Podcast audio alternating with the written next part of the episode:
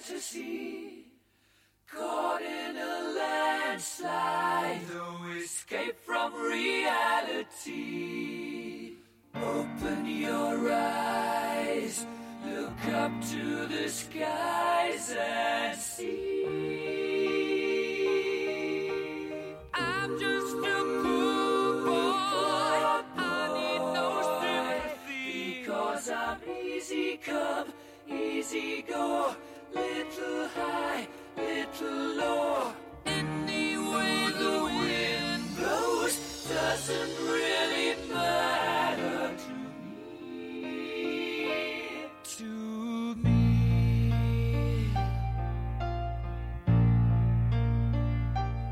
Estamos começando mais um podcast Catching Up. Eu sou o Mário. E eu sou o Davi. Estamos de volta. Opa, depois de um- umas férias aí de quê? Dois meses? Dois meses sem podcast. Por quê? O que aconteceu? Vixe, aconteceu tudo. Você parece que comprou uma casa e teve mais um filho? Comprei uma casa, tive mais um filho, votei pra presidente, perdi, É, mudou tudo, né? mudou tudo, é outra vida. Outra vida. Vamos lá. Então a gente falou do. O último episódio foi dos melhores de 2000, já, já dá pra falar dos melhores de, de 2087, que é o ano que a gente tá hoje, né? Sim, do, do tempo que passou. É. Bom, vamos lá, a gente tá voltando aí porque a gente veio falar. Primeiro para tirar o atraso dos- da- das férias aí, das coisas que a gente tem visto, recomendar. E também para falar do filme. É o filme número um que tá, que tá rolando por aí? Cara, ele ficou em número um no Brasil e nos Estados Unidos por um tempo razoável. Acho que uma ou duas semanas. Até eu, eu assisti essa semana, que o filme já tá em cartaz há umas três. E tem sessão, a cada 20 minutos tem uma sessão. É, que é acho. o Bohemian Rhapsody, o filme do, do. a biografia do. semi-biografia do Fred Mercury. Como é? Docudrama? Docudrama. O que que você... A gente não vai entrar direto no filme. Não, não. A gente vai falar um pouquinho da banda, do Queen, que é uma grande banda, né? I- Inegavelmente uma das grandes bandas, bandas da história. Uma banda que eu gosto bastante, e o Mário mais ainda. Com a proposta aqui, é sempre a gente falar um pouquinho. Quando, quando um sabe mais do que o outro, é bom para os dois aprenderem juntos, assim. Acho que esse vai ser um, um, um episódio clássico nesse sentido. que o Mário vai me iluminar sobre mais sobre uma banda que eu já gosto, mas nem conheço tanto assim. Mas antes, Lembrando que você pode achar a gente ah, no, no Facebook, no facebook.com.br podcastcatchingup, Você pode mandar um e-mail pra gente no podcastcatchingup.gmail.com ou achar a gente no Twitter, onde eu sou arroba dedonato. e eu sou arroba o desinformante. É isso aí. Vamos lá para as recomendações, então, para o que, que a gente tem visto nesse... Vamos, vamos em toque de caixa pra fazer esse aqui ficar ágil e divertido. Beleza, o que, que você tem visto aí de interessante? Cara, eu vi muita coisa, graças a Deus, nesse tempo, porque tava difícil de assistir coisa e eu resolvi pôr na ordem do dia. Então, eu re- recuperei aí no Walking Dead, assisti, pra você ter ideia, Jessica Jones 2, que eu não tinha visto ainda, e o, Lu- o Luke Cage 2. Tô no meio do Punho de Ferro 2 pra poder chegar finalmente no Demolidor 3. Eu tava bem atrasado. Do, do episódio passado para esse, já cancelaram um monte de série. da Já cancelaram Marvel. dois, duas dessas que eu falei. Stan Lee já morreu. Stanley morreu, uma falta grande que fará. Espero ver o holograma dele nos próximos filmes do, da Marvel. Fizeram aí uma petição para o novo spokesperson dos quadrinhos ser o Kevin Smith. Vixe, aí é mais polêmico, hein? É, Stan Lee já é polêmico. O Stan Sim. Smith é o triplo. mas aí eles falam que o Kevin Smith tem o carisma e o amor pelos quadrinhos que o Stan tinha. Então podia ser esse cara. Fora que é uma pessoa já do meio audiovisual, então ele poderia fazer esse. É, já faz, né? Já. Não, não precisa colocar ele na lista. É. Uh, terminei o Runaways, que tava difícil também, de, tava engasgado. Alcancei no Good, no Good Place, que também Ah, tava, esse- tava devendo. Esse eu vou, esse eu vou querer falar aí, porque tá, tá bem legal. É, o Good Place é muito bom. Mas basicamente, que eu consegui ver, eu tô, tô, no, tô gostando um pouco desse Patriotic Act do Hassan Minaj. É, é a- não é uma série, né? É um programa do Netflix, é um late night, né? Late Um- Night. um- qua- quase um talk show sem entrevistado, né? Era um pouco. Um John é, Oliver. É, é. Eu assisti um episódio e não gostei, não. Eu, É? gosto, eu gosto dele, mas eu não achei, achei fraco. Eu, o, o- eu acho que ele tá, tá se achando no, no que ele quer fazer. Tem coisas muito boas e tem outras que não são tão boas. É, falta. A a minha única crítica, por enquanto, é que ainda falta profundidade. É, eu gostava mais o da Michelle Wolf, que, tá, que foi cancelado, né? Eu vi E o da Michelle Wolf eu vi dois só. Eu não gosto muito do jeito dela fazer piada. Eu não sei, o, o, o, setup dela não me, não me não faz o punch ser tão, tão bom pra mim, assim. Eu não sei, não sei porquê. Mas enfim, falou do Hassan Minaj, do Patriot, Patriot Act. Act. Eu, eu acho que assim, e é legal porque ele tá, ele tá começando a conseguir mesclar porradas ao que tá sendo feito politicamente com outras coisas. Então tem um, um episódio dele que é só sobre o, acho que é Supreme, aquela marca. Você Sei, lembra que sei, lançou sei. um pé de cabra, lançou um tijolo, Sim. e explicando como é que o- essa coisa da- do consumismo criou uma marca que era pequena e, e meio desconhecida de skatista e transformou ela nessa coisa louca que é hoje, que eu acho que é uma, uma das marcas mais caras do mercado atualmente. Mil doll. Mil dó. 3 mil doll. Então é isso. Então o seu primeiro foi o. Foi o Patrick. É, não, assim, o que eu mais queria falar hoje era de uma série do Netflix, do Netflix que saiu de uma vez só agora também, é, que é aquela série de terror que fez um sucesso razoável aí, chamada The Haunting of Hill House. Que, como é que ficou? A maldição do... Da Casa da Colina. Não, da Casa Rio. Não, da, da Residência- Mansão Rio. Residência- Residência Rio. Maldição da Residência Hill. Isso. É maldição? Acho que é. Acho que é a, mal- a maldição da Residência. Perdoem-nos aí, mas é... Esse, esse filme, esse da Casa Mal Assombrada. A Casa Mal Assombrada do Netflix. Que é baseado numa história, no- num livro que é super influente, livro de terror, do começo, é, que é do século passado, tipo, é, é- é- E já foi adaptado outras vezes.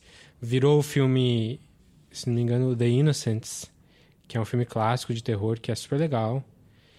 E eu não sabia, quando eu vi, vi a série, que era baseado na mesma história. E também tem umas outras adaptações vagabundas aí mais recentes. É, mas é, deram na mão de um cara chamado Mike Flanagan, que é um cara que vende terror já faz um tempinho. Mas um cara que ele, ele, ele, ele trazia um terror mais ou menos clássico, assim, e tratava a sério. Ele não fazia... Não era um Wes Craven que fazia piada com terror, Certo. que, que fazia terror mesmo, mas que, que tinha umas, um, um pós-modernismo. Era o terror, terror mesmo. E ele fez mais umas coisas mais recentes. Ele fez o Oculus, que falam, que falam muito bem, mas eu não vi. Que também é de assombração, assim. Também não vi. Mas é um cara que é reconhecido como um bom diretor, um bom escritor. E aí deram essa. Ele, ele conseguiu emplacar essa série no Netflix. E, assim, ninguém esperava muito. Eu, eu mesmo não esperava muito, porque, primeiro, que eu acho Mal Assombra... Casa Mal Assombrado um assunto meio mala. Batido. Batido, me remete, sei lá, ao Looney Tunes e ao Chapolin.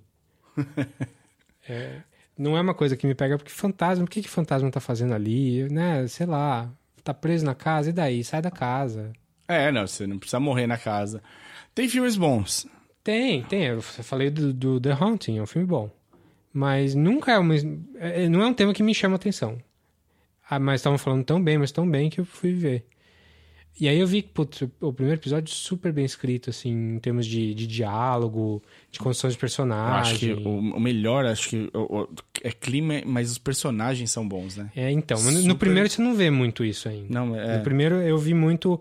Nossa, a, a- tem uma mulher contando uma história. Ah, de no terror. primeiro você confunde a, a, a Theodora com a mãe, às vezes. Sim, ó, eu tipo, não sabia se são, ela era- aparência- são meio parecidas, assim. Eu não... Eu não sabia se ela era mãe, se ela era irmã, se era, sei lá. Eu me confundi bastante com alguns personagens no começo.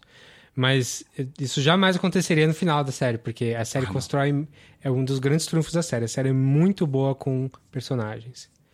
O cara conseguiu construir ali a família inteira, cada, cada um dos filhos. É, o setup, sem spoilers, é uma família que viveu numa casa nos anos 80, no começo dos anos 90. É melhor, melhor. É uma família que pega, é, compra casas que estão bem detonadas, dão, Reforma. reformam, revendem muito mais caro do que compraram e vão para a próxima. E, e eles reformam vivendo na casa. E eles acabaram de comprar uma casa que fica na, numa colina e é um casarão gigante. É, uma mansão. E eles vão fazer isso e a partir daí ia ser um negócio tão bom que eles iam conseguir comprar a casa dos sonhos dele, e é uma- deles. E é uma família enorme com cinco filhos. Cinco filhos. Cinco filhos, pai e mãe. Gêmeos. Gêmeos. A mãe é a Carla Gudino, que é ótima sempre. E Sempre. o, o pai é o Henry Thomas, que é o menino do ET. Pais. Eu não sabia dessa. É, ele tem aparecido aí em algumas coisinhas. Ele, ele tava no Better Things um tempo atrás, que é a série da, da amiga do Louis lá, da Pamela Adlon? Pamela Adlon. Ela tá no Louis também. É, ela, ela, ele participou do Better Things, que é uma série excelente, que um dia ainda vou falar dela aqui, do FX. Ah, ele apareceu lá e falou, nossa, eu conheço esse cara. Aí eu fui ver, é, porque o olhar é o mesmo. É, ti- é, é- é legal isso. É tipo com o moleque do Billy Elliot também, que cresceu e também foi, ele é o coisa, sei lá. tipo, você... Ele é, é o cara do, do Mad Max Fury Road, o, o, o, o careca lá, um dos... Sim, sim. E isso acontece no filme que a gente vai falar hoje, no Bohemian Rhapsody, que, que o, o cara que faz o John Deacon, que é o baixista do Queen, eu, eu vi a cara dele e falei, eu conheço essa careta que ele faz, eu conheço essa cara de algum lugar. Fui ver, é o moleque que faz o Jurassic Park. Rapaz, eu jamais teria matado essa. É, pois é, também, só, só no MDB, eu não ia, não ia matar também não. Mas enfim, falando do Hill House ainda.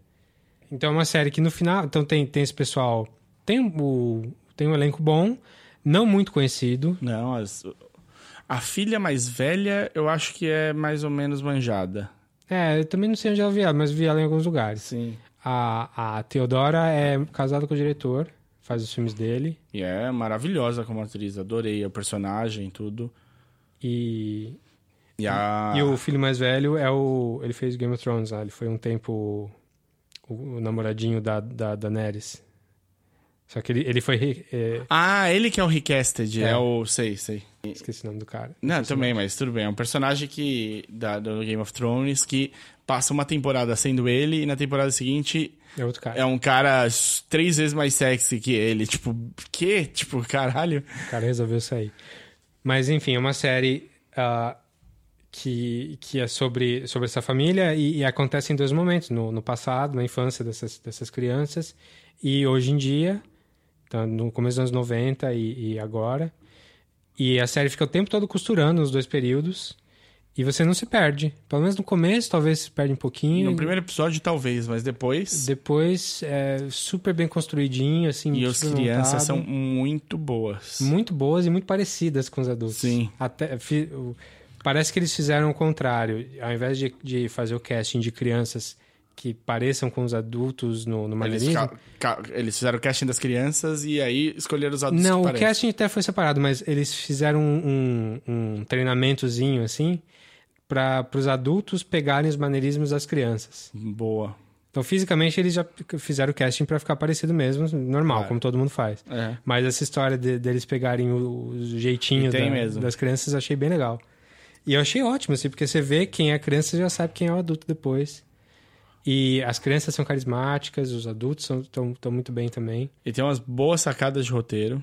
Super, assim, é, o, o plot é legal, apesar do tema não me interessar muito, mas o texto é muito bom. Muito. Os diálogos das pessoas é interessante, são, são bem interessantes. Tipo, tem, o primeiro episódio tem uma mulher contando uma história de, de terror que aconteceu com ela, pro, pro filho mais velho, que é um escritor. E é só ela contando a história, não tem nada acontecendo no fundo. E é uma história super bem contada, assim, você vê tudo que tá acontecendo na cabeça. Então, Sim. o texto é bom, o, o- não, não tem muita falha nesse sentido, assim. E a série cresce muito conforme vai passando os episódios. Assim, se você.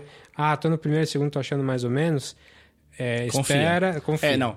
Eu fiz, eu, pra vocês terem ideia, eu assisti o primeiro e o segundo e achei ok. E assisti o primeiro e o segundo em seguida. Na noite seguinte. Não, uma semana depois, em uma noite eu vi todos os outros. Nossa. Eu acabei de assistir às nove da manhã do dia seguinte. Ah, eu fui vendo um por dia. E eh, acho que o ponto alto é o 5 e o 6, né? Sim, o 6, o seis é o que tem a direção maravilhosa de. O 6 é, o, ele, ele tem cinco planos sequências num, num episódio de uma hora e pouco. Maravilhoso, maravilhoso. Planos Eu- sequências gigantescos, assim, e é tudo, foi, não é tudo, não é costurado digitalmente, é feito mesmo. É, inclusive, o diretor fez um- um- uma thread no Twitter explicando como é que ele fez ali, é super legal. Tá? Não, é, é- é muito. é, as giradas de câmera, o jeito que, tipo, o que elas mostram, o que elas deixam de mostrar e como ela mostra, é muito. é, eu achei assim. Terminou o episódio, eu tive de parar ele, pra gente, antes de entrar no próximo, e ficar conversando com a Marina sobre como era bem feito. Olha, olha isso, olha isso. É, eu adoro isso porque gosto de cinema e tal, mas eu entendo que muitas vezes é uma punheta.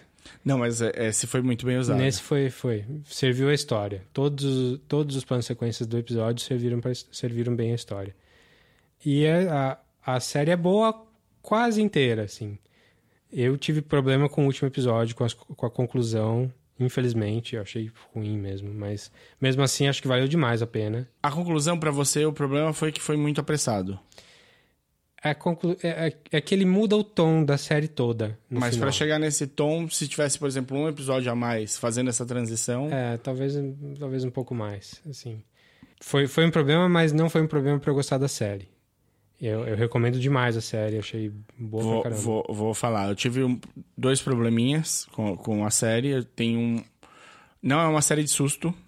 E tem um susto desses de pular do sofá. Eu gosto, eu gostei. Não, não é. não- o ponto não é gostar ou não gostar. Eu só achei que foi filha da puta colocar naquela altura do campeonato. Porra, me prepara um pouco antes. Mas tudo bem, é susto preparado também não, é- não, não leva a isso. Mas eu achei que tiveram três personagens subutilizados que eu teria utilizado melhor. E se eu conseguir pensar em utilizar melhor, porra, com certeza o cara que tá fazendo esse texto, que é muito, muito bom, também conseguiu.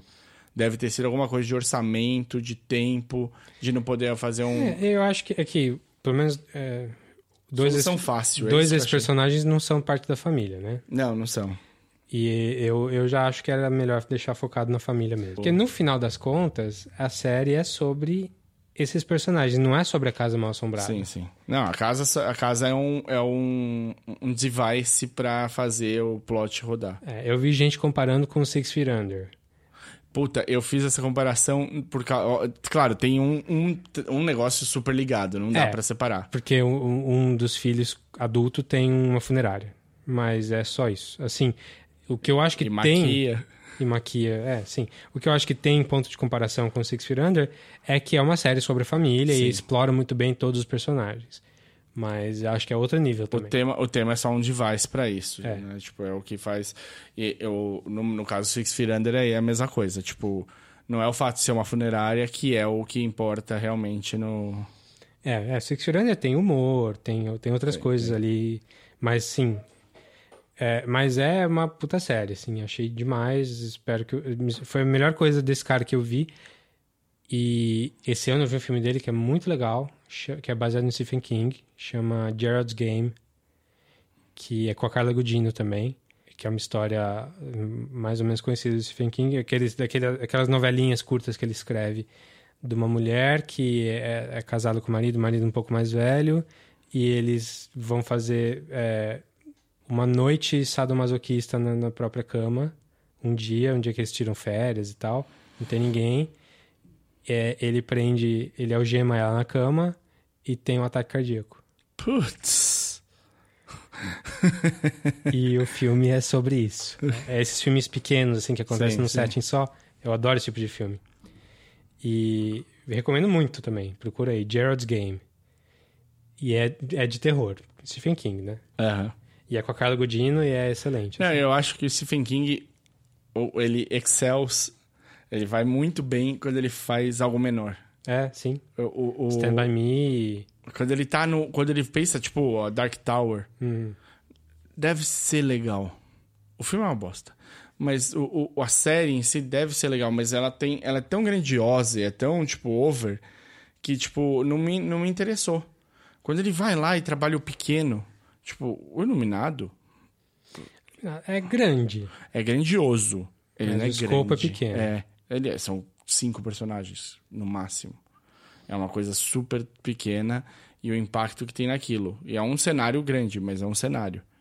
Tem um conto dele que eu adoro, que é sobre um bicho-papão, que é, meu, maravilhoso. E também é super pequeno. É uma família, um pai e três filhos, e é isso. E o bicho-papão. Então, é, tem coisas muito legais, assim, que eu acho que o King, quando ele vai ali no, no pequenininho, ele faz muito bem, e aí, tipo, porque ele mexe, ele mexe com você. Eu lembro do, do livro de sangue do, do Barker, Clive Barker, Sim. que é, tipo, um contemporâneo do King. E aí e é igual, a mesma sensação. Tem, tipo, no, no primeiro livro de sangue tem, tipo, uma história de duas cidades que eles sobem um em cima do outro pra fazer um gigantão e lutar uma cidade contra a outra. Mas é, tipo, o conto do metrô com um cara que é assassino e tal, que é, que é o que te prende no livro Sim. primeiro, entendeu? Tipo, essa, são a, essa sensação que me passa, assim, desse, dessa geração. E olha que, assim, minha mãe era viciada em King, então cada livro que ela lia, ela me contava, tal, ela, ela leu Iluminado durante o dia, porque ela não conseguia ler à noite. Mas, então, o Haunting of Hill House, do Mike Flanagan, um cara super bom, um cara que ainda vai fazer muita coisa boa. Não sei como foi renovada pra segunda temporada. Né, ele falou que vai fazer uma história diferente. É, vai ser. Como é que eles chamam? Eu, eu, Ah, eu odeio ouvir isso sem saber, porque parece um spoiler. Até é um pouquinho, assim. Mas não, não é porque morre todo mundo. Fiquem tranquilos. Ah, é. É que E também É uma história não fechada. Que, não quer dizer que não morre todo mundo. é uma história fechada, é isso. É, É. o que é. É só uma história fechada. É, então, só esclarecendo, é, a gente acha estranho fazer uma continuação com os mesmos personagens porque é uma história fechada. É, então é que nem. eu- quase todos os filmes de terror de, de Casa Mal Assombrada é difícil você pensar numa continuação, né? Tipo. A continuação não poderia ser talvez com os mesmos personagens. Por quê? Porque o personagem já se fudeu numa casa vai voltar nessa Não, casa. Vai ser um True Detective, assim. Vai É, ser- exato. Como é que é o nome de- desse tipo de série? Eu esqueci. Que eles têm. é uma antologia por, Anto, anto, antologia. an- antologia por temporada. Dá pra fazer uma antologia Por por, episódio. episódio. E, o... e tem uma coisa que eu queria falar é sobre Hill House, que tem um poema no último episódio declamado por uma dos personagens que é muito bonito. Sim. É muito bonito. Mexeu ali com, com uma partezinha que eu não tava esperando numa série dessas, assim. Não, é uma série, mesmo que você não goste do tema, se você gosta minimamente de terror e, enfim, vale a pena os 10 episódios aí. Não, não é tempo perdido, não. Falando em antologia, temos uma antologia dos irmãos Coen, também no Netflix, Oh, yeah.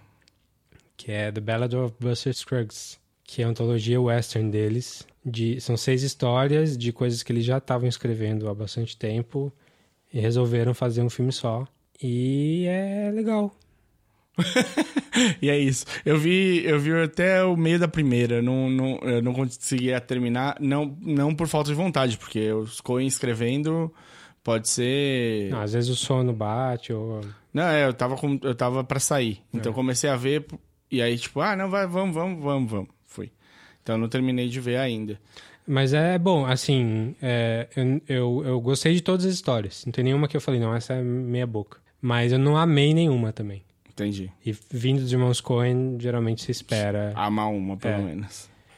É, mas é, é bem legal. O primeiro é Looney Tunes total. É, é, o, é o Pa- Patolino, né? O, o Daffy Duck de, de cowboy. É o Perna-Longa, né? Não é, É o perna Patolino, longa, é o perna longa. Porque ele não se dá... Não se fode. É, mas varia bastante o tom. Tem o Tom Waits fazendo Tom Waits de ator, que não é muito comum. Vira e mexe aparece, mas fazendo um prospector de ouro. Tem uma galera muito boa e as histórias variam Os bastante. personagens que os Coen criam são muito.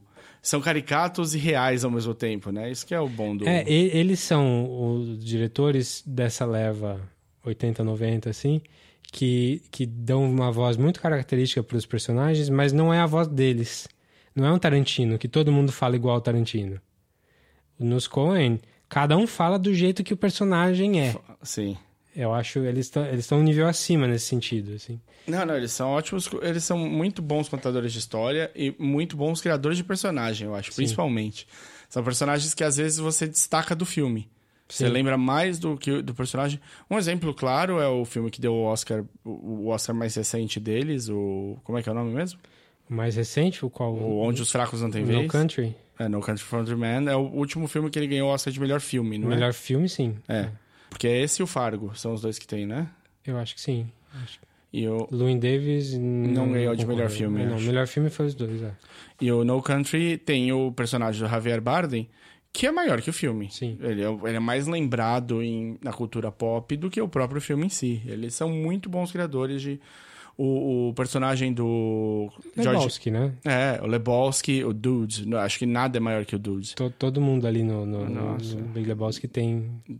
Você lembra de todo mundo. Jesus Quintana, o... Então é muito bom. Eu acho que os Coen criando personagem... As histórias são sempre divertidas. Você pode ter 100% de certeza disso. É, e nesse filme não é diferente, não. As seis histórias são legais, mas, de novo, nenhuma É fora do, Transcendeu, do comum. assim. É. Talvez por isso o Netflix e não o cinema. Hum, não sei lá. sei. Foi o primeiro que eles fizeram em digital. Isso é verdade. E dá pra ver em alguns momentos, assim, que, que tem uma pegada um pouco mais convencional. É bonito o filme, fotografia super bonita, mas não é. é, pa- parece um outro tipo de trabalho. O que mais? Eu vou falar dois segundos do. Como Potterhead, que sou, eu fui ver os crimes de Grindelwald. Nossa senhora, que nome ruim. Sim. E o filme padece do problema do George Lucas fazendo os prequels de Star Wars. Era uma coisa que dava pra sentir no primeiro Animais Fantásticos, mas tinha tantos animais tão fodas e bem feitos e calculados e bonitos. E o filme era mais fantasia ainda. Tinha uma coisa, tipo, quase de, de você olhar com aquela pureza infantil para as coisas, sabe? Então tinha um ar de tudo ser meio. ser realmente fantástico. O nome, o nome do filme até cabia bem. É, que os errinhos e as, as incongruências não pesavam. Esse pesa. Esse tem coisas ali, tem uns fanservices muito ruins. Porque estraga a linha do tempo que ela mesma criou. E aí é meio complicado você, tipo, deixar passar barato. É, ah, ela pode tirar do cu uma explicação? Pode. Lógico que pode, mas a princípio Não E algo- precisava, o filme não não precisava. precisava. É, é, esse é o pior de tudo. Se fosse um, um buraco, um erro, mas que sem isso o filme não ia seguir, a gente podia até achar que tá ok. Mas puta, mas também, senão não ia dar certo isso. Não, tudo que tá errado não precisava. É forçação, é punheta, é, é para mostrar que é gênia e tinha pensado antes. Tipo, inu várias inutilidades. Eu espero que melhore, tipo, tem para piorar, obviamente, capitalistas como somos, são cinco filmes. Sério? Oh yeah. E esse é o segundo. Mas. Hang on fez, tight. fez muito sucesso? Lógico que fez, né? Tipo, sempre que Um pouco faz, mas às vezes não, Não, faz Harry. Potter, o que se lança no cinema, história. O teatro tá lotado até hoje. Ah, tudo bem, mas aí são coisas pontuais. Agora, uma série de cinco filmes. Eu também. Não, é que. Já tem os livros? Não, ela tá escrevendo direto o roteiro. Ela tá só escrevendo o roteiro. Hum. E você t- tem a certeza, vai sair um encadernado dos roteiros, que nem saiu do, da série. Uhum. Da, da série não, do, do teatro. E vai vender que nem água. Assim, a J.K. Rowling nem precisava mais estar Faz tempo. Ela não precisava escrever o terceiro livro. Se for ver. Mas dava pra ver no, nos sete livros iniciais que ela tinha. Tipo, os três primeiros são infantos juvenis. Claramente. Ela chegou no quarto e mudou. E pesou e teve de pôr coisas mais. Então, até no. Tipo, você olhando a coleção na parede, você Engorda. vê pequeno, pequeno, pequeno. E aí, a partir dali, são mini bíblias cada um. E ela, tipo, quando termina o quarto, eu lembro de um amigo meu que leu e falou assim: agora ela pode escrever a Sociedade do Anel. Porque o quarto era o Hobbit, entendeu? É a hora que, tipo, sai da, da, da parte infanto-juvenil e vai pra uma coisa mais adulta. Ela não fez a, ela não fez essa transferência do Tolkien. Ela não foi pra uma coisa muito mais adulta. Mas ela melhorou muito o nível do que ela estava fazendo. Tava muito mais bem mapeado.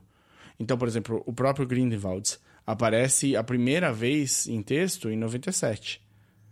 No primeiro livro. Acho que no segundo livro. É, acho que no segundo. E aí, tipo, ela volta, ela vai contar a história do cara. Mas, cara, se você vai dando breadcrumbs, tipo, aqui e ali sobre a história do cara, não pode cagar lá atrás, entendeu? E tem umas cagadas. Bom, tudo bem. Deixa pra lá. É, eu fui ver, assisti, dei dinheiro pra ela, fique feliz. Tá bom.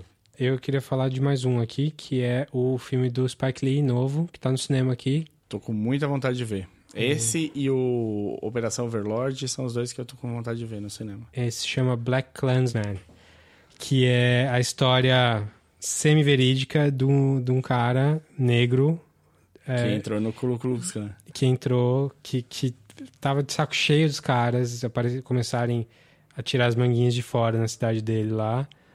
E ele, ele era policial. E ele resolveu ligar pros caras e, e fingir que era branco. Hello, this is Ron Stallworth calling. Who am I speaking with? This is David Duke. Grand Wizard of the Ku Klux Klan. That David Duke? God. Last time I checked. What can I do for you for? Well, since you asked, I hate blacks. I hate Jews, Mexicans, and Irish, Italians, and Chinese. But my mouth to God's ears, I really hate those black rats. And anyone else, really, that doesn't have pure white Aryan blood running through their veins. I'm happy to be talking to a true white American. God bless white America. Acabou conseguindo o cartãozinho lá de fidelidade da. É uma ideia muito boa, né?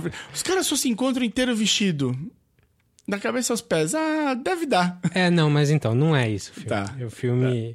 Quem vai no lugar dele é o Adam Driver, que é o, que é o colega certo, dele. certo. Que é o colega de. que é policial também. Tá bem no filme? Sempre, né? Adam Driver não erra, né? O cara, o cara é bom. Quem, quem te viu e quem te vê, né? Quem viu Adam Driver no primeiro temporada de, De Girls. É. E hoje em dia ouvi Davi Donato falando isso. Não, eu nunca tive nada de mal a falar dele, não. Não, tá suave. Eu tinha. Eu vi a primeira temporada de Girls e falei, mano, não salvo ninguém desse, desse, desse pessoal aí. Talvez a Xoxana. Mas é, é, é, é uma história semi-verídica ali. É um filme de Spike Lee. Ele tem toda a pegada meio anarquista do Spike Lee, meio é, de tentar te ensinar alguma coisa.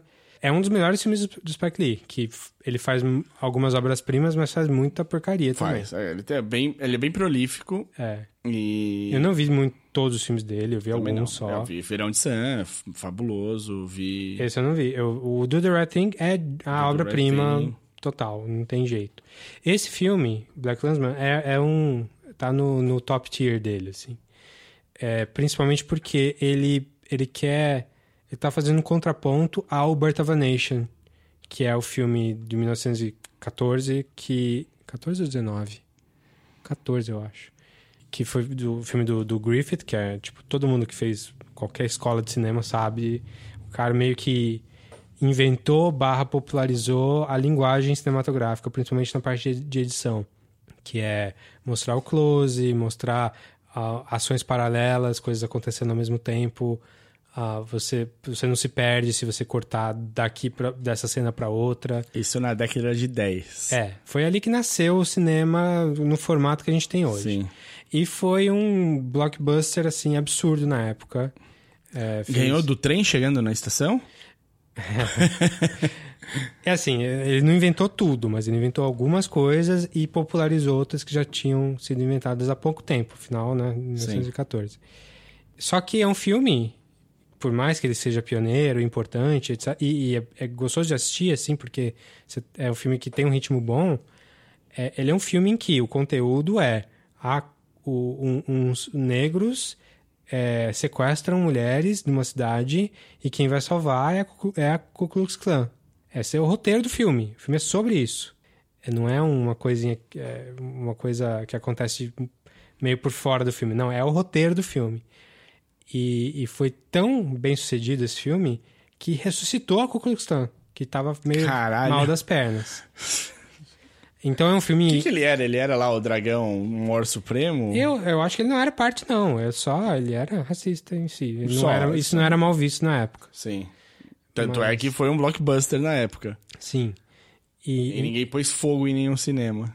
então é um filme super importante é, e. Ainda bem que a gente infame. evolui como sociedade, né? É bem pouquinho, é bem passinho de bebê, mas a gente evolui um pouquinho. Cara, o final do Black Klansman, que eu não vou falar o que é, não vou falar, não é nada de plot. Ele tem um, um pós-fácil que É só o cara contando mesmo? Não, não, que não tem nada a ver com a história do filme. É um pós-fácil sobre o que tá acontecendo hoje. Ah, bem Spike Lee, tá. É. E, cara, é tão poderoso. Assim, é, é, é meio que somando. Se você pegasse todas as merdas da, de Charlottesville, as- aquela passeata dos, dos white supremacists que teve ano passado. O Black Lives Matter. É, e, e, e condensasse em, sei lá, cinco minutos, seis minutos ali, com a mão Com do imagem. Spike Lee pra fazendo. Pra, fazendo. Pra contar. É super poderoso, cara. Isso é, é- Acho que é a melhor parte do filme, se for ver, assim, porque é bem poderoso mesmo. Mas, enfim, eu, falei do, do, do Birth, of, Birth of a Nation porque é um filme que tenta se contrapor ao filme. Esse filme aparece durante, o Birth of a Nation aparece durante o Black Klansman, é, na, na história. Ele tenta se contrapor ao filme até na, na parte de linguagem, porque é um filme que desafia um pouco essa linguagem clássica do cinema que nasceu nesse filme. Então tem alguns jump cuts, tem algumas coisas que, que, que nasceram ali no, no Birth Nation que ele, que ele tá. Que você olha e você fala, não, isso aqui tá errado. Mas não, é de propósito, ele tá fazendo isso pra se rebelar contra o filme, praticamente. O que eu achei super legal porque dois anos, três anos atrás, saiu um filme chamado The Birth of a Nation, que é sobre um negro que escapou e meio que ele fez o que se fazia aqui com os, ah, os quilombos, né? Montou uma resistência. É, montou uma resistência. O filme é ok, assim, mas não mereceu o, o título que Claro. ele tentou se dar. Ele tentou se dar um título, ah, vou me contrapor a esse filme porque eu quero falar a favor dos negros. Mas não é um filme tão bom, não é nem é um filme que eu gosto muito, falar a verdade. O Black Klansman, sim. Porque ele, ele, ele atinge diretamente essas coisas e, e traz... E é uma história super louca, maluca, assim, meio verdade. ah, e divertida, engraçada. É um filme bem bom. Recomendo bastante, hein? É, a gente tá falando que dia é hoje? 26? 27 de novembro. 27 de novembro. Sete dias atrás foi o Dia da Consciência Negra. Sim. É, fei- o Dia da Consciência Negra é feito no dia da morte do zumbi, Sim, é isso. dos Palmares, é. A gente tá nessa época muito bacana em que rola... A gente só quer lacrar, né? E não quer mais pensar sobre as coisas. E uma das lacrações que eu vi é que todo mundo fala do zumbi, mas ninguém fala do Luiz Gama. Fala do Luiz Gama também. Por que não? Não, então, e só que tem assim 200 anos, acho, entre um e outro. Ou quase isso. O Gama nasce é, livre e é- ele acaba sendo vendido depois, mas ah, com uma situação completamente diferente. O zumbi nasce livre também, ele nasce num quilombo. Sim. E aí falam, não, porque ele tinha escravos, não sei o que lá. Ele tá, meu, ele tá perpetuando o que ele aprendeu, a vida dele é aquela. Não tinha. Não É. É tudo mentira. bem. Não, a organização de quilombo é não, não tinha, não tinha. Isso aí foi uma mentira inventada há pouco tempo. É, é uma coisa. Não tem base nenhuma pra dizer. Sim, tudo bem. Que, que tivesse ou não, de qualquer jeito, quando deram a opção dele se do tio dele se render e o quilombo dos Palmares ficar livre, todo mundo que tava lá ser livre, ele disse não e falou: ou todos os negros são livres ou nenhum é. Ele continuou a, a, a briga pela liberdade dos negros. Então, assim, tentar ridicularizar ou diminuir é um absurdo, assim, que é uma das coisas que, assim, uma, é um risco no- na quantidade de absurdos que aconteceram nesses últimos meses e pro- provavelmente nesse, nesses E últimos piorar. anos. E deve piorar. Então, assim, vamos parar de falar em absoluto, gente. É, é, vamos começar a tentar entender, principalmente as situações em que eram vividas. E, que Pare de dar ouvido a youtuber, gente. Pare de dar ouvido a youtuber. Vai estudar. Vai estudar com gente que, que tem capacidade, que passou a vida na universidade. Mas, ah, Esquece. rant's over. rant É, over. Reigns Over. Não, é só porque, tipo, como o, o Black Klansman saiu exatamente nessa época, por causa disso, sem dúvida, e, e você trouxe o Birth of Nation, que falou de, de quilombo, eu lembrei e falei, deixa eu fazer aqui, inclusive, pra gente celebrar direito o dia, pra gente Sim. entender o que, que é o dia, o que, da onde vem essa disparidade. Eu acho que se a gente não fala nada, é um, des- um desserviço, né? Se a gente tem a possibilidade de falar alguma coisa e alguém ouvir, que- vamos fazer a nossa parte. É isso aí. Inclusive, já que tocamos nesse assunto, eu ouvi esses dias um, o Anticast, né, um podcast famoso aí do, do Ivan Mizanzuki, com entrev- entrevistando o, um, um cara do Twitter que tá, tá indo super bem falando, fazendo narrativas de povos africanos, que é o Ale Santos, que é um cara que tá no Twitter aí, é, O arroba dele é arroba Savage Fiction. Savage Fiction. Muito bom. É, tem umas threads muito boas dele mesmo, contando histórias. Inclusive, ele fala muito do zumbi, fala, fala bastante. E é uma entrevista sobre, sobre isso, né? Sobre narrativas africanas aí. Porque que ele tá trazendo storytelling desse tipo do, desse tipo para o Twitter brasileiro. Assim. Tá valendo bem a Então, pena. Anticast com o Anticast 368, Que é o, é o último agora, se eu soltar esse, esse episódio logo. É, é chama Anticast 368, a narra- Narrativas Africanas. Vou botar o link na, na descrição do episódio. Legal. Muito vamos, bem. vamos cair pra dentro, então? É o filme que lançou o, é, esse episódio do podcast é o Bohemian Rhapsody, do, da banda inglesa Queen, Como diria o Roger Taylor, Bo Rap. Bo Rap. O filme demorou bastante pra sair, ficou um tempo no limbo Um aí. limbo. Porque é um filme que precisa ter o aval da banda, precisa ter o aval da. De não sei quem, do Fred Mercury, não sei quem que tá cuidando disso. Da Mary, talvez. Não sei. É, Tem de ter, ó, mais passou na mão de muita gente, não não conseguiram o dinheiro todo que precisava pra fazer o filme. Caiu na mão do Brian Singer. É, antes de ser o Rami Malek, era o Sacha Baron Cohen, Pois é. que, Que, saiu. empolgadíssimo pra fazer o, o Fred. E saiu brigado, né? Saiu meio... Diferenças artísticas. É, Acho que dá pra ver. Jamais veria o Sacha Baron Cohen nesse filme. É, seria bem difícil. A gente vai fazer primeiro, então, uma parte explicando o que é o filme e aí falando sobre a banda. E aí a gente pode. Tem como fazer spoiler disso aqui? Acho que dá pra gente falar no final, na sessão de spoilers, a gente explicar onde o filme se desgoverna em, em relação à história Pode do ser. que aconteceu. Tá bom. Combinado. Então, a banda é uma banda inglesa formada por quatro rapazes. É, o vocalista é, talvez seja uma das figuras mais icônicas para concertos ao vivo.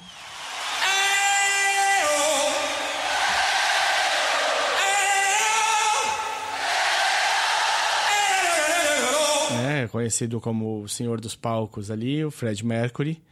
Melhor voz do rock and roll. Melhor voz, votado mil vezes eh, como isso e, e e ganhou o título de melhor voz masculina da Montserrat Caballé, que deu o segundo lugar pro Bruce Dixon, então, sei lá, ela Foi aí que eu conheci a banda, pra falar a verdade. com o Barcelona. Barcelona. Tem um dos maiores guitarristas do rock, tá sempre em todas as listas, figura normalmente entre os 10 melhores, mas X, pô, às vezes não, às vezes cai lá pra 26, 23, varia de quem tá fazendo e do... O gosto é muito subjetivo, né? Então, o Sr. Brian May, que é muito conhecido por dois outros motivos fora o rock, Ele é um astrofísico, é, PhD, né? PhD, lançou a tese dele não, há não muito tempo. Não, foi acho que há uns seis anos atrás, oito anos atrás. É, e o segundo motivo pelo qual ele é conhecido é que ele fez a própria guitarra com madeira da lareira da casa dele com o pai. Então, Sempre achei essa história muito louca. Mas aí tava vendo uma entrevista com o Roger Daltrey, do The Who, outro dia. E no, no Mark Maron, no, no WTF. E ele falou que todo mundo fazia isso. Ele também- Mó não, ele não, falou, ele não falou em contraponto a, essa história. Ele só falou que na época, pós-guerra e tal... sim, era o que eram- tinha pra fazer. Eles eram tão pobres que fazer a própria guitarra era comum, que ele fez várias dele. Sim, mas a Red Special é a que durou, né? É a Sim, que tá sim. aí, né? É, a guitarra é tão famosa quanto ele, né? Sim. Você tem um baterista que é muito bom no, como baterista, muito, muito bom, mas que é conhecido também na banda por ser o backing vocal mais agudo da banda. Aquele agudo master que você acha que é o Fred Mercury fazendo, não é. Galileo, Galileo, Galileo Figaro. Magnifico! É o Roger Taylor. E o Roger Taylor da banda era o que mais queria ser uma estrela do rock. Sim. Ele é o cara que é o rock and roller ali, tipo, é o cara que quer fazer acontecer. Tanto com, a- com aquela vozinha de Rod Stewart lá do C. Ele tenta, tenta, mas não, nunca, nunca deslancha, né? É. Tem algumas coisas boas, mas no geral ele traz a banda pra baixo. O, o- Debatível, debatível.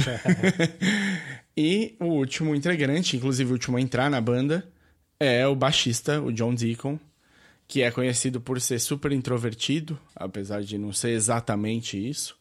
Super competente. E, e é um bom, um muito bom baixista. Pra quem não, para vocês terem ideia, quando o Guns estava naquele problema separatista ali, o, o Axel Rose, a banda favorita dele, salvo engano, é Queen. Ele nunca escondeu. E a primeira pessoa que o Axl Rose foi chamar pra tentar montar o Guns N' Roses de novo foi o John Deacon, E ele falou, não? educadamente. Ele tava saindo do holofote já. O John Deacon já tava na fase em que.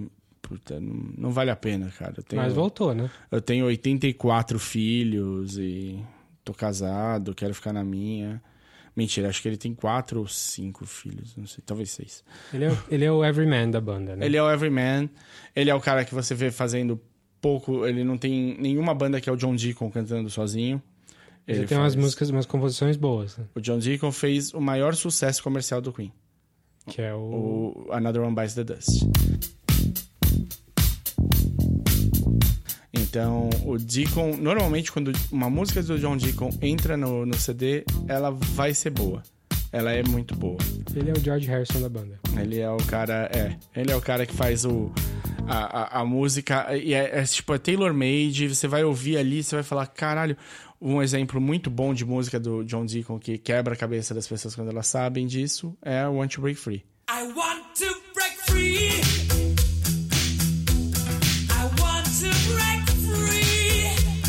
I Want to Break Free não é do Fred Mercury, não tem nada a ver com o Fred Mercury. Nem a ideia do clipe foi do Fred Mercury. Nem a ideia do clipe foi do Fred Mercury, foi do Roger Taylor, se eu não me engano.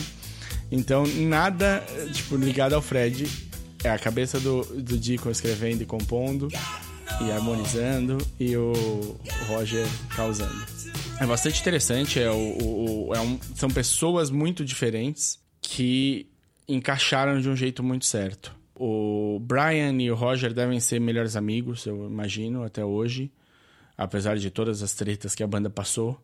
Eles começam, eles começam juntos com uma banda que era do Roger, a Smile. E aí o, o- a Smile perde o vocalista. E é assim que começa o filme também. Pois é. E já, já começa meio destrambelhado aí, porque é, o, o Fred Mercury não era um cara que nunca tinha feito nada, que chegou pra banda e falou. Ele Eu tinha- canto no banheiro, né? Eu É, canto no chuveiro. não, ele já, já fazia parte de outras bandas antes. Bandinhas, né? Como, como era a Smile. Também não era Sim, nada demais. Mas acho que a gente vai falar das diferenças depois, né? Sim. E aí, no filme, já logo de cara, o Fred não só se oferece como vocalista pra banda, como também conhece a Mary. No mesmo dia, na mesma sequência, no mesmo tudo, o filme dá essa aceleradinha pra contar a história de como o Fred Mercury sai de uma família que é conhecida, chamada de paquistanesa, mas Que não é. não é. Ele nasceu em Zanzibar e a família dele é, é- é- tem raízes indianas e raízes iranianas. Eu acho que talvez iranianas. Parsi, né? Parsi. Parsi, não, não Paqui. É. E Zanzibar fazia parte da coroa inglesa, então, tipo, ele seguiu o caminho básico ali, foi, foi morar na Inglaterra. Renegou a família. Aí começam, a, começam os clichês do filme. A família super certinha, redonda. Tradicional, Tradicional, e, e e ele... ele- era maior do que a vida, maior do que todo mundo, então ele quer viver do jeito dele e ele é especial. A irmã vê isso nele, mas os pais não, o pai principalmente, a mãe, ele é a, a, a luz dos olhos da mãe, de certa maneira, mas o pai é muito rígido. É, vamos falar de estrutura um pouquinho depois, que eu, eu tenho, Certo. uma coisinha pra falar. Não, é, o que, o que, é importante de você entender do filme? O filme é, é, apontando esse caminho do Fred Mercury, saindo de uma família mais ou menos com uma estrutura rígida e muito tradicional, como famílias de imigrantes normalmente são, pessoas que estão tentando viver a vida num lugar melhor, é, abaixa a cabeça e trabalha. É, como é que ele sai dessa vida e chega ao estrelato mor sendo maior que a vida com músicas como We Are The Champions, We Will Rock You, músicas que estão marcadas aí na história do rock. É, como essa banda fez esse caminho, mas focando menos na banda e muito mais no- na história do Fred. É, é a história de um cara que nasceu especial e precisa provar pra todo mundo que ele é especial. E, e aí as pessoas precisam provar pra ele que ele mesmo sendo especial, ele precisa das pessoas pra viver. Eu já vi esse filme. Um milhão de vezes. ele é um cara que quase não muda durante o filme. Ele é fodão, ele nasceu fodão. E ele realmente é fodão, isso é inegável.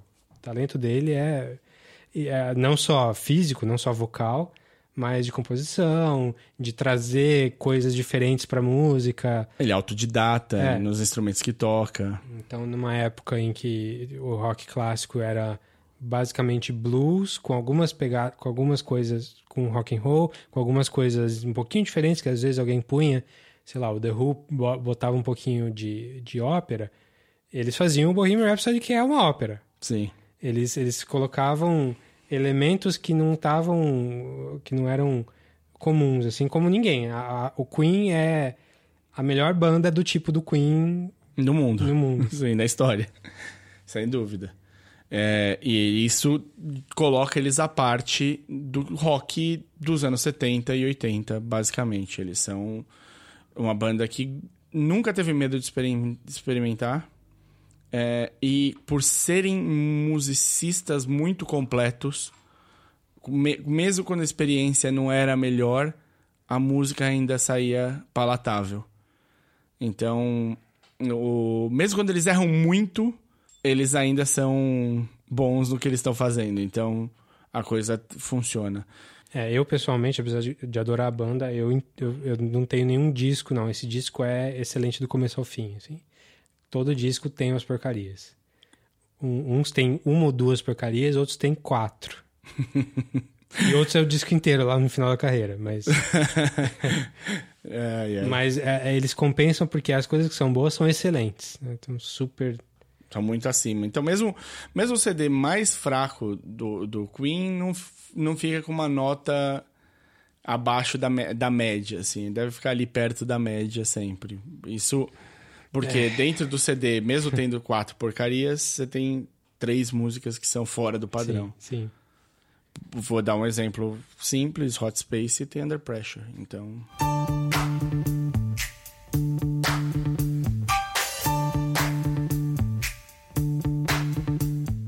Então, mesmo que você fale, porra, é, é, é um CD perdido, não dá pra falar que é um CD perdido porque ele tem uma das músicas que são antológicas pra história do rock. Então, Pressure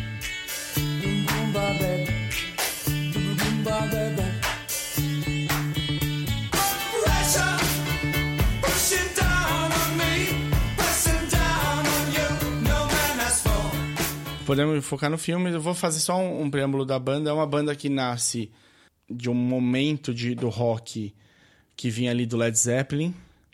Que o- o- Ela nasce em 70, né? é, 70, é, 71, assim, é o... 70, o, o- Led Zeppelin tinha lançado os dois discos dele já. Sim. Foi em 69 os dois. Sim, o 1 e o 2. É, e estavam ali num, num caldeirão cultural absurdo com o The Who. Os Beatles tinham acabado de acabar em 70. acabaram. 69. Certo. É, mas enfim, ele tá no melhor momento da música popular na Inglaterra, com certeza. E do mundo é questionável. Eu, eu diria que sim. É o momento que eu mais gosto. Musical, provavelmente. De música popular, sim. É, é, que aí, se você for falar artisticamente, se a gente não falar de Paris dos anos 20... Ah, não, não. Música, música. Sim. Então a, a banda nasce ali nesse caldeirão e eles conseguem se sobressair porque eles não são só hard rock, eles não são só vocal, eles, eles costuram elementos em- desde o primeiro disco, assim, não é só. Ah, sim. Não, não foi só quando o Bohemian Rhapsody saiu, né? Eles já. Lá desde o começo eles já têm experimentação. Sim, você vai ouvir My Fairy King no, no, no fone de ouvido, que é do primeiro CD, você já vê as interposições de vozes, por, por mais que sejam três, ou acho que em alguns momentos My Fairy King são quatro vozes ao mesmo tempo acontecendo. Então, é, é, é para o primeiro CD. Primeiro CD, os caras estão brincando com fazer quatro vozes entrando por canais diferentes dos dois lados. É, já tem ali, é, não só a banda tá querendo mostrar muito mais, como eles já têm uma compreensão de, de- da estrutura da gravação, né? De como você vai na mesa de som e altera o que, que você espera de cada ponto e o que, que você pode fazer. Então é uma banda que tem muita consciência do que eles esperam de produto final, assim. Sim, sim. É, in- inclusive é um ponto forte deles que é o comercialismo. assim, eles sabem vender o produto deles. Sim. É, parece mais consciente do que a maior parte das bandas, que parece que tem sempre um empresário mão de ferro por trás. É, não, eles parecem ter um pouco. Eles têm mais mão do que o. o, o, o- talvez isso a a gente deva falar bem do empresário também. Que não é um- foi um cara que, de repente, arriscou muito e, e colheu frutos disso, porque ele percebeu algo que estava ali incipiente, que era um pessoal que tinha isso, mas talvez também fosse a época. Sim. Assim, porque eles não eram os primeiros a fazer álbum experimental, nem de longe. O Pink Floyd já tinha, os Beatles já tinham, o- os Beach Boys nos Estados Unidos já tinham feito o Good Porra, pelo Vibrations. amor de Deus. Então, é, não, não era não era uma coisa que ninguém tinha ouvido falar, você ficar seis meses no estúdio gravando. Era uma. A sequência de- dos anos 50 até o final dos anos 70, principalmente, anos 80 até, são sempre transgressões. Você tá saindo de uma coisa que é o padrão e você tá arranhando isso pra próxima. E é sempre um, um corte de navalha, assim, é um corte claro. Hoje em dia você tem isso, você tem essa brincadeira do tipo, qual a resposta musical pro movimento anterior? Então, vou fazer um paralelo ridículo aqui, mas você tem uma- um crescimento do indie no final dos anos 90 pro meio dos anos dois- 2000, os, zero, os anos 00 ali, até 2008 e tal, desse indie que é tipo o new rave, né? É Essa coisa que é muito dançante, muito feliz, no rock, sendo rock ainda. E aí, de repente, você tem uma, um, ra- um, um rasgo nisso daí, mas um rasgo muito menor, que esse o, a- surge uma outra vertente desse indie que vira o que eu chamo de Guerra da Secessão, mas que na verdade é o new folk, né? O, esses caras que, tipo, jogam... É, jogam fora os sintetizadores quase, eles vão lá pro mato gravar, entendeu? Então, você tem, você vai, você ainda tem essa isso acontece na história da arte, Sim, né? sempre. E a gente tá vendo com impressionismo e E a, a gente vê isso acelerado na música, porque música é uma coisa que é, gira muito rápido no, no comércio. Né? Sim. Os, os adolescentes estão sempre querendo. O quadro demora nova. mais pra vender. É, desde, desde os Beatles, desde o Elvis, ah, que a indústria musical é uma Ah. coisa que corre muito. Sim. E eu acho que, assim, de certa maneira, é muito interessante você acompanhar os Beatles em paralelo, em paralelo com o Queen nessa situação, porque você vê o amadurecimento da banda, né? Você vê o amadurecimento e você pode comparar. E eu acho que, assim, os Beatles saem do Yeah, Yeah e tem a fase Licerge que chega numa uma fase adulta em 10 anos. Uma loucura. São oito anos. É, uma loucura, uma loucura. E, mas o Queen, talvez até por isso, nasce numa fase mais adulta já. Nasce num pessoal que já entende música diferente do que o, o, o George, Paul, o, o Ringo e o John entendiam no, no Yeah, É, era outro momento mesmo. É. E eu acho que para é aquilo que eu falei, eu acho que eles, eles têm uma, um- uma pegada mais comercial, no sentido de saber o produto deles e vender o produto deles, mais do que os Beatles tinham. Ah, sem dúvida. Ali eles estavam, tipo. eles- o- a sensação que dá nos Beatles é que eles foram pegos até de um pouco de surpresa, né? Tipo, eles queriam fazer Crazy Little Thing Called Love, que é uma música tipo Elvis, porque eu quero fazer uma música tipo do Elvis, porque Sim. é legal.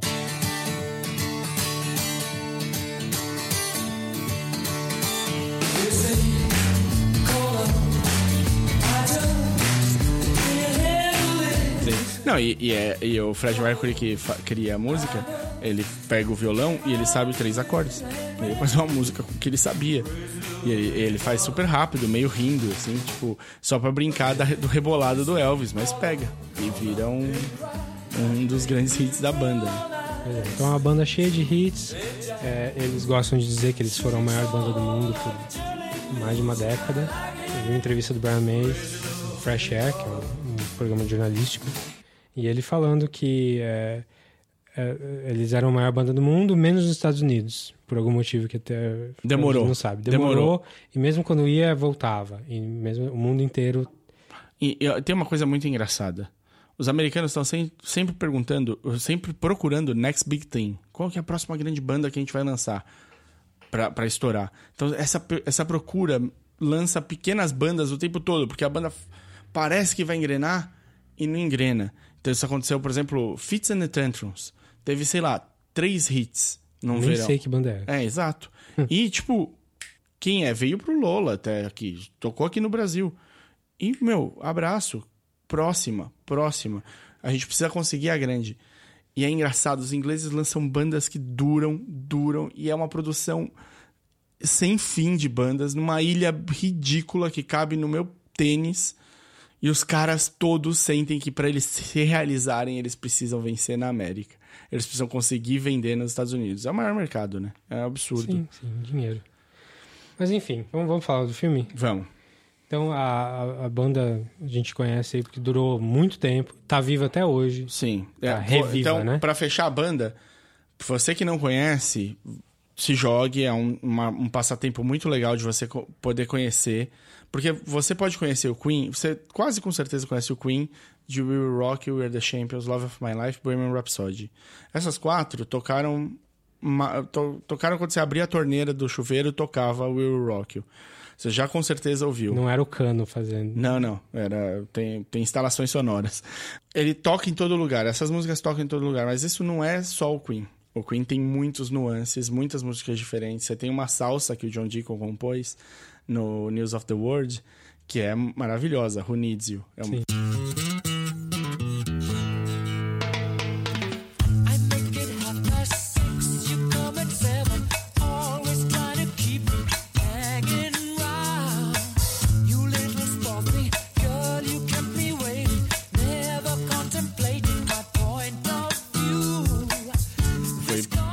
tempo a minha música favorita do Queen. Então você tem muitas coisas. É uma banda que lança como primeiro hit deles Keep Yourself Alive e fecha com Show Must Go On. O Killer Queen. Não, o primeiro, o primeiro single do, do, do Queen foi Keep Yourself Alive. O primeiro hit mesmo, o primeiro que estoura tudo é Killer Queen. E é o, tipo, é o que os managers acabam pedindo pra eles refazerem. Me faz outra Killer Queen, mas não, não é assim que funciona. É, e fecha com Show Must Go On. É uma banda que tem a trilha sonora do Highlander, mas que consegue fazer músicas que são marcos dentro de uma trilha sonora. Sim. Wants to Live Forever é uma música que, assim, se você nunca viu Highlander, você nem conhece o filme, ela ainda assim é uma música que é, foi vendida. Foi vendida, tocou em rádio, foi chegou no- no- nos tops das rádios e tudo mais. Ela consegue passar. Eles têm uma trilha sonora do Flash Gordon, que Super divertida. é, a, a- trilha é divertida, mas como CD, assim, de música, é, você salva duas, duas músicas. É, né? porque tem muito diálogo. É, é- eles põem trechos do filme dentro das músicas. Tal. É mais trilha sonora mesmo. Sim. Eles têm uma sequência provável de cinco CDs que são extremamente maravilhosos, inegáveis, que vai do A Night at the Opera, para Day at the Races, Jazz, The Game e News. Se eu não me engano, essa é a ordem. Então, News e Game. Eu, eu iria um antes, assim. Eu, o Sheer Heart Attack é o segundo, né? É, eu é o acho. terceiro, do terceiro. Sheer Heart. É, Esse não é entre um, um e Queen dois? Não, Queen 1, Queen 2, Sheer e... É, eu, eu puxaria do Sheer. Eu acho o Sheer um puta disco. E, então, assim, é uma sequência. É muito pouco tempo com uma produção muito, muito boa. Eles, o primeiro CD é de 72, acho. E o News of the World é de 77. O game acho que é de 78. O The Game é 80. 80 já? Tá. Mas a News, eh, tipo, se você pegar de 72 a 77, você tem acho que um CD por ano, basicamente, um álbum por ano, com uma produção impecável, com o cara pondo ópera no meio das músicas, com andamentos diferentes, com muita experimentação. É, é sim uma banda que foi maior do que ela podia ser naquele período. E é por isso que quando eles resolvem fechar o filme no Live Aid, e é, os 20 minutos do Queen tocando é considerado o show mais redondo e completo do, do- do- do- dos tempos, de, do- dos shows. É, do Live Aid. Do Live Aid, sem dúvida. Mas acho que é do um... Queen eu não acho, não. Não, não, acho- não. Eu acho o Wembley hum, fe- fenomenal. Eu, como fã, vou falar do Live Killers com Will Rock o acelerado, que eu adoro. Sei lá, vou falar do BBC. Mas como, é considerado, tipo, os 20 minutos do rock mais redondos que tem. Porque é, tipo, é um, uma depois da outra, depois da outra, depois da outra, sem errar, assim, sabe? Tipo, muito É, é encaixado. tem, tem umas ruinzinhas ali no Live Aid também. Tem. Qual, que é a sequência? Vamos lá. Vou... É Hammer of, é, ele começa com Love of My Life. Não, não. Começa com Bohemian. Bohemian. Aí Hammer of Fall. Bohemian, Radio Gaga. Radio Gaga, eu não acho uma boa música, não. Assim, eu entendo o apelo, até acho engraçadinho, canto junto. Mas não acho uma boa música, não. Sinto Você muito. sabe que essa é a única número um do Roger Taylor, né? Todo- todos os, o- os membros do Queen tem uma música que é que foi número um, pelo menos. E essa é a do Roger Taylor, Radio Gaga. Então é Bohemian, Radio Gaga, a brincadeira com a plateia do eh, Hammer to Fall, Crazy Little Thing Called Love, We Will Rock You, que é só tipo a primeira parte, e aí entra em We're the Champions. É, então, poxa, eu não colocaria. Se eu fosse fazer um set list com esse número de músicas do Queen, Você não colocaria o eu não Radio colocaria Gaga, assim. nem Hammer to eu não Fall. colocaria, sei lá, eu colocaria duas ou três dessas só. É que eu acho que Hammer to Fall era a música de trabalho do álbum, que tinha acabado de sair.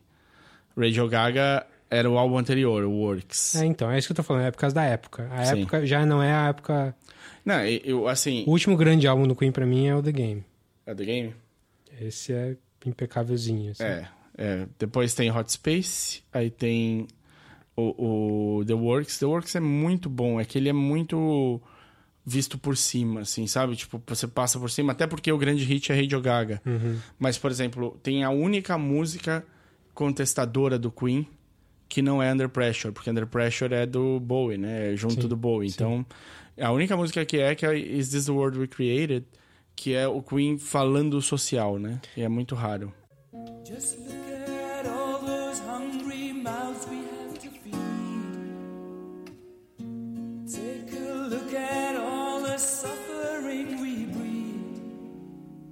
É, eu não acho bom. Tudo bem. Deve ter um motivo pra eles não estarem fazendo isso. Não, eu gosto, eu gosto. Mas eu, eu, como fã, se a gente for... Você fala...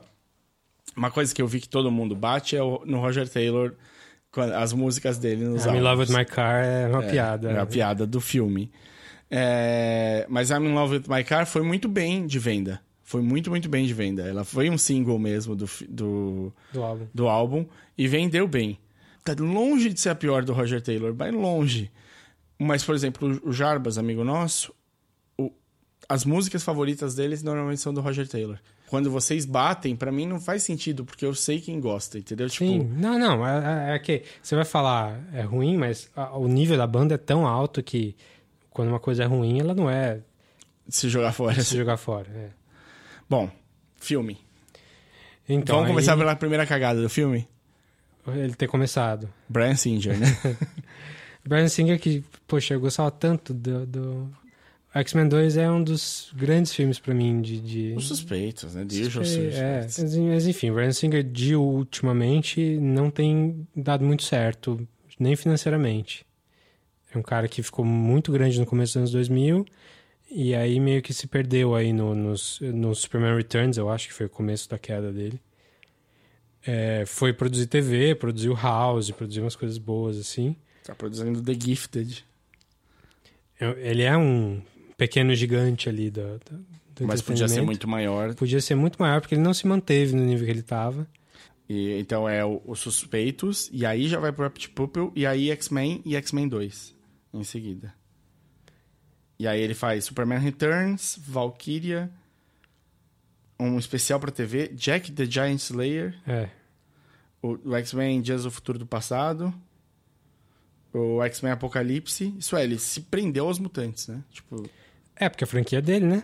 Ele que trouxe o primeiro, É. ele, que, ele que fez a renascença do, do, dos filmes de super-herói, né? Por causa dele que a Marvel tá aí.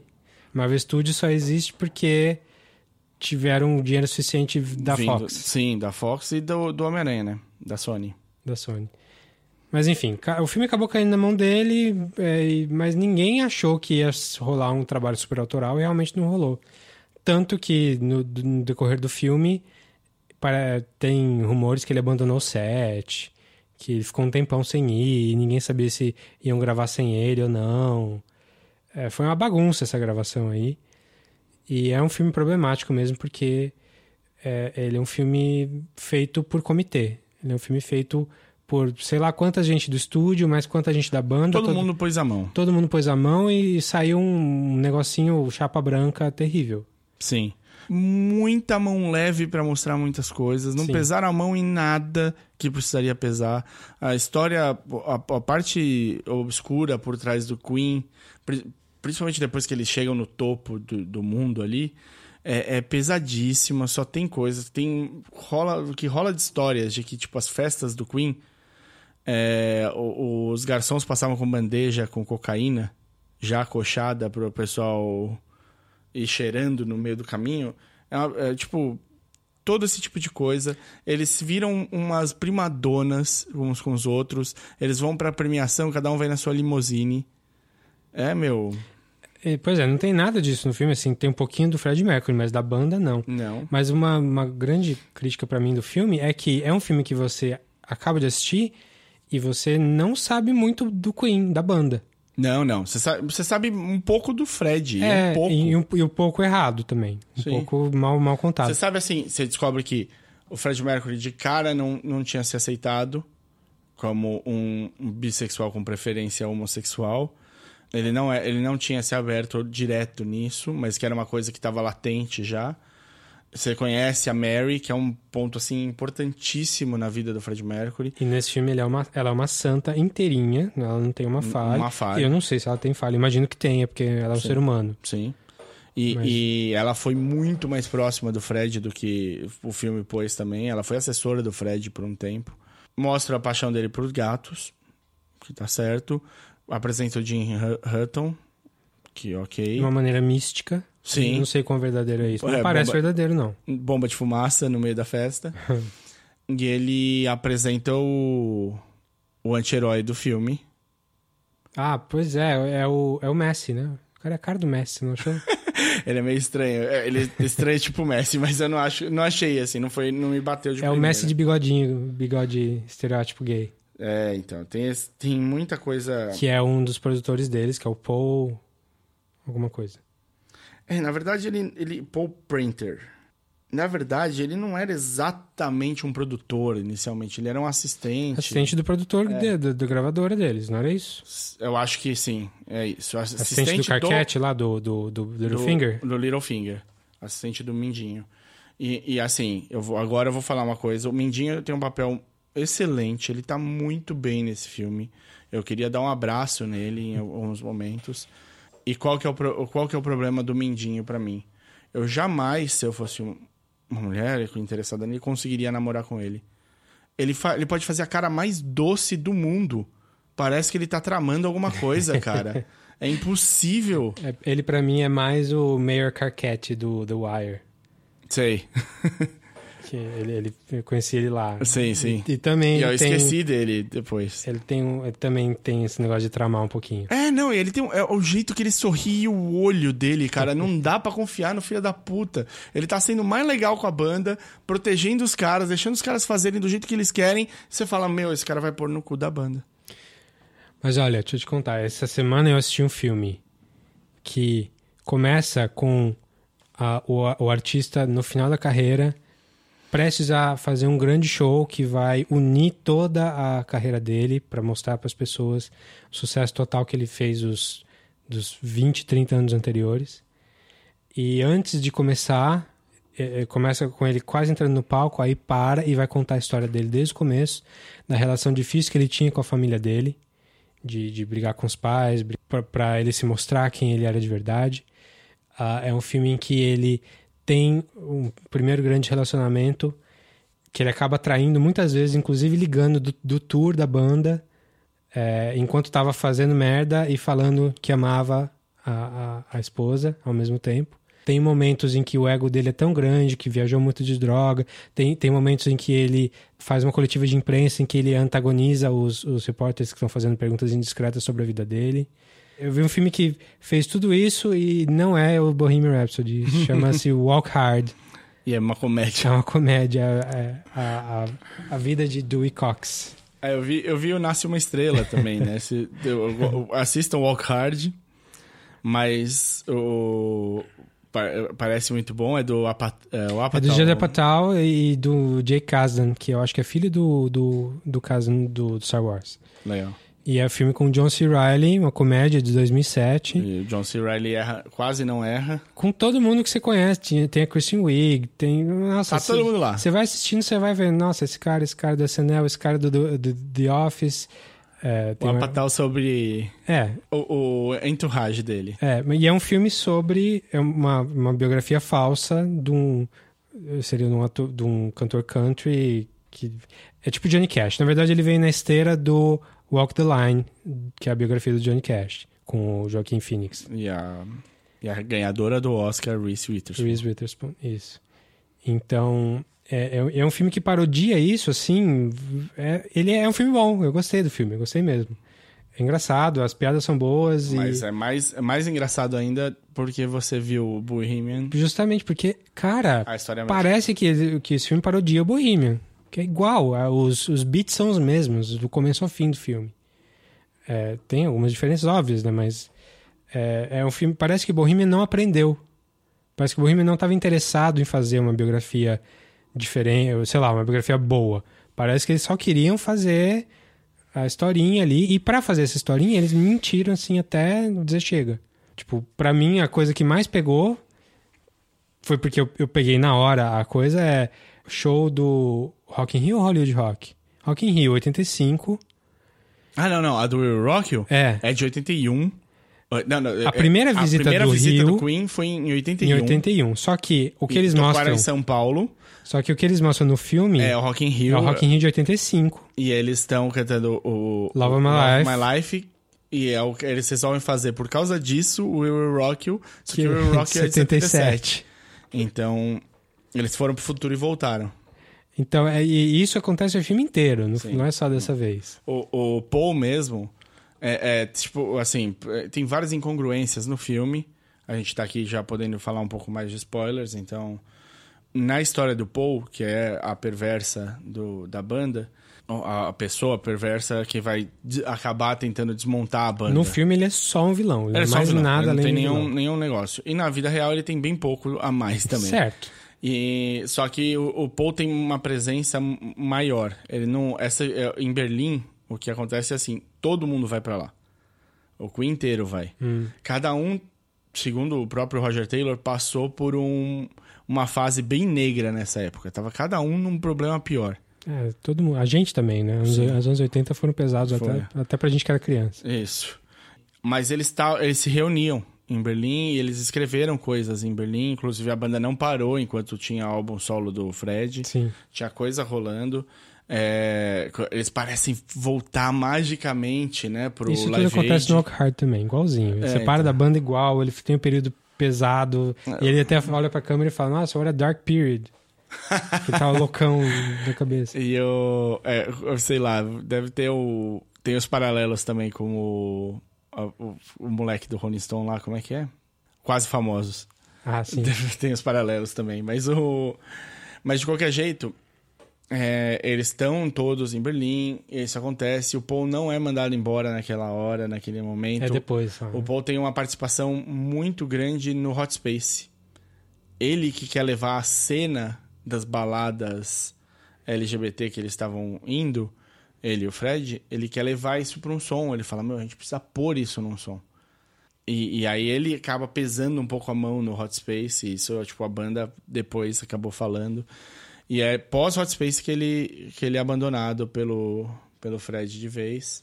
Outra que me pegou muito foi ele descobre o diagnóstico dele, que na verdade ele só vai descobrir em 87 e não antes do Live Aid. sim.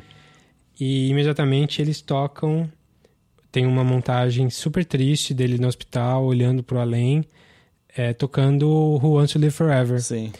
E, meu, assim, ele não, não diz na música que ele escreveu a música por causa do diagnóstico de AIDS. Mas o filme tá- deixa isso. muito isso implícito. E tá tem- falando sobre isso. E tem, tem quais são os problemas? Só que o filme, o- primeiro, a música foi escrita pelo Brian, Brian May, May. Pro filme Highlander, Highlander. antes dele saber diagnóstico qualquer. Isso, a música é de 86, o diagnóstico é de 87. então, tipo, ah, legal, valeu. Então, tipo, pra que essa licença poética? Precisava? Eu acho que não. Eu acho não, que você quer falar de, sobre música escrita pra morte? Fala de Show Must Go On. sim. Vai lá, essa daí, meu, porra.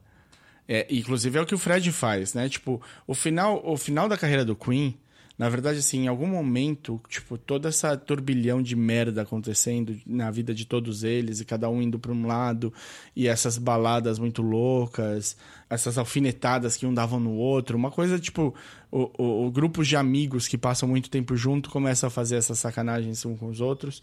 É, em algum momento, nos anos 80, faz um clique e eles falam, cara, não, a gente precisa desacelerar. E aí tem essa mudança, tem essa coisa, tipo, não, todas as músicas passam a ser assinadas como Queen e não como o cara que escreveu. Tem a- o, o Fred, quando ele descobre em 87, ele já tá, meu, num- num- mais, mais avançado. Ele vira e fala pros caras: me usem. Me usem. Eu quero gravar o máximo. Eu, eu, tô, eu, eu tô aqui pra gravar. Eu quero música. Eu tenho de pulsar a O música. legado dele, né? É. Então, ele, me- vão, vamos fazer até o fim. Eles gravam mais dois CDs. E ainda tem mais material pra usar depois. Eles montam o Made in Heaven. Então, tipo, tem um. Tem, tem bastante coisa que, que, o, que eles conseguiram fazer com o Fred já. E era, o, acho que, se eu não me engano, a casa na Suíça, que eles tinham num lago lá na Suíça, que é, o- virou o, o, o QG do Queen. Muito mais tranquilo do que a cena que tinha em Berlim, muito mais tranquilo do que estava acontecendo. Berlim, Berlim não, Munique. eles estavam em Munique? No filme é Munique. É, então pode ser que fosse, mas acho que era Berlim. Boa e Berlim. É, Boa. Boa eu, sei, Boa eu sei que é Berlim. Enfim, o filme pega essa história que é super interessante, super cheia de reviravoltas e condensa num negócio ah, falso e cheio de clichê. É por isso que é um docudrama, né? Eles chegam. É cheio de clichê e eles acham que, tipo, se a gente mudar a ordem aqui, aumenta a dramaticidade desse negócio. É, mas não precisa, não precisa. De qualquer jeito, assim, agora falando pra todo mundo, lógico, a gente tem uma ligação muito maior e essas coisas ficam saltadas. Dá pra ver muitos problemas de orçamento no filme. Eles fazem o show do Live Aid. Dá e pra ver o 3D meio mal feito. Eles não conseguem encher o, o Wembley de extras. Eles usam as mesmas seis pessoas em todas as cenas. E, e, tipo, rola um Ctrl-C, Ctrl-V de galera ali. Sim. E é- até o, o, o, FIFA Soccer novo tem tá multidões, multidões melhores. É, não. Então dá pra ver os, os limites orçamentários. É um filme que se pagou e gerou lucro muito acima do esperado. Trouxe toda uma nova leva de fãs pro Queen.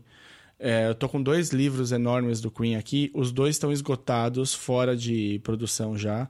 Todas as livrarias que eu fui pós esse pós filme não tem mais livros do Queen nem do Fred Mercury. Foi uma venda louca. É, Bohemian Rhapsody voltou a ser número um no mundo depois, de- de- depois do filme. Trouxe todo um. Fez- reacendeu e mostrou para uma nova geração uma banda. É emocionante para quem é fã, por- principalmente porque tem esses pedaços negros do Queen pegam muito. Eu cheguei a chorar assim porque eu conhecia a história, eu sabia o que estava vindo e fiquei muito chateado. O Rami Malek não tá mal não. Não, Eu não, a acho- caracterização tá ótima. ele tá muito bem no, no papel. Eu, ele, Não ele tá perfeito, mas não dá pra ser perfeito. não dá, não dá pra ser o Fred. Ele falou que, uma coisa que ele sentiu muito quando ele pôs os, os dentes falsos, ele que estão muito pronunciados, né, no filme, estão mais É, pronunciados do que no Pois no é, não real. precisava. Ele fica tentando fechar a boca e não consegue. E você vê foto do Fred Mercury, ele fecha a boca normalmente. É, não, ele não é a Mônica. É. O Rami Malek falou que os de- a prótese ajudou muito ele a montar o Fred. Porque ele pôs, ele se sentia tão estranho e tão feio e desnorteado que ele começava a se arrumar de maneira diferente. Ele mudou a postura. Porque ele, ele percebeu que ele tava ficando muito mais reto. Ele andava de um jeito diferente. Porque, tipo, era o jeito que, ele, que o corpo dele foi fazendo para aquilo diminuir o impacto dos dentes. E ele falou que isso ajudou muito a entender o Fred, no jeito de se caracterizar. O Austin Powers, Mike Myers, Tá ruim. Ele tem, ele tá ruim, ele é a maior caricatura do filme, Ele faz uma piada boa. mas ele tem uma piada genial que é sobre ele mesmo. É, não, ninguém vai, vai pegar. Os, os meninos querem ouvir I'm in Love with My Car. Não é com essa Bohemian Rhapsody que eles vão entrar Bater no carro e cabeça. ba- bater cabeça dentro do carro. E que ele- é o que ele faz no Wayne's World. E que é uma coisa que trouxe a música De pra- volta pro topo. de volta pro topo lá em 92, quando saiu Sim, o filme. sim. Inclusive pra gente, como. Sim, pra mim sim. Pro, pra, to, pra todo mundo, essa música entrou de vez na vida com o Wayne's World. Quanto mais idiota, melhor. Isso. Agora, pra fechar, é, quem não conhece direito a banda, e eu tenho algum- vários amigos que não conhecem direito a banda, todos foram assistir e acharam o filme maravilhoso. E saíram. Eu não sei, não. Quem, quem conhece cinema vê que o filme tem Esquece, problema. esquece. Pensa num ser humano padrão, Davi. Nem cinéfilo. Ser nem humano conhe- padrão, ser humano padrão veio falar no meu Facebook que adorou o filme. Eu entendo isso. Sim. Mas assim, não é, eh, não é só por não é só para fãs do Queen que o filme é ruim. fãs hardcore do Queen. Não, fãs de cinema. fãs de cinema entendem. Mas agora sim, o público geral. Não, é assim, ele, ele podia ser melhor, eu acho. Ele não é um filme exatamente ruim. E pra, fã, pra quem gosta de música, mas não conhece muito da banda, gosta de cinema, mas não é um cinéfilo, é, é um filme cheio e sai, as pessoas saem empolgadas. Eu, tipo, amigos meus têm cantado Queen empolgadamente. Mas não é culpa do filme, né? É culpa da banda, Da que é banda, boa. lógico, lógico. Eu achei o filme péssimo. Assim, péssimo. É, mas eu gostei de ter visto. Porque, né, eu vi no cinema, música boa, som bom.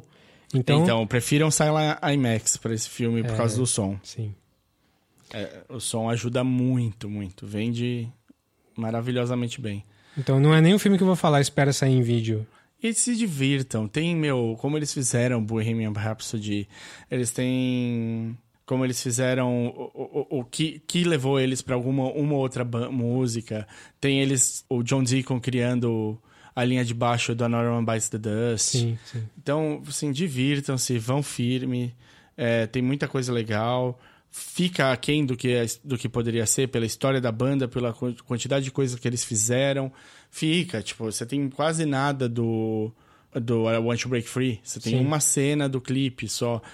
Tipo, tem muito mais história pra contar. Tem muito mais. É uma banda com muito tempo de carreira 21 anos de carreira com muita produção nesse período. Então, aproveitem, conheçam melhor a banda no filme, vão depois vão pesquisar, vão ver, ouvir disco- a discografia. A discografia é rica, divirtam-se. É isso aí.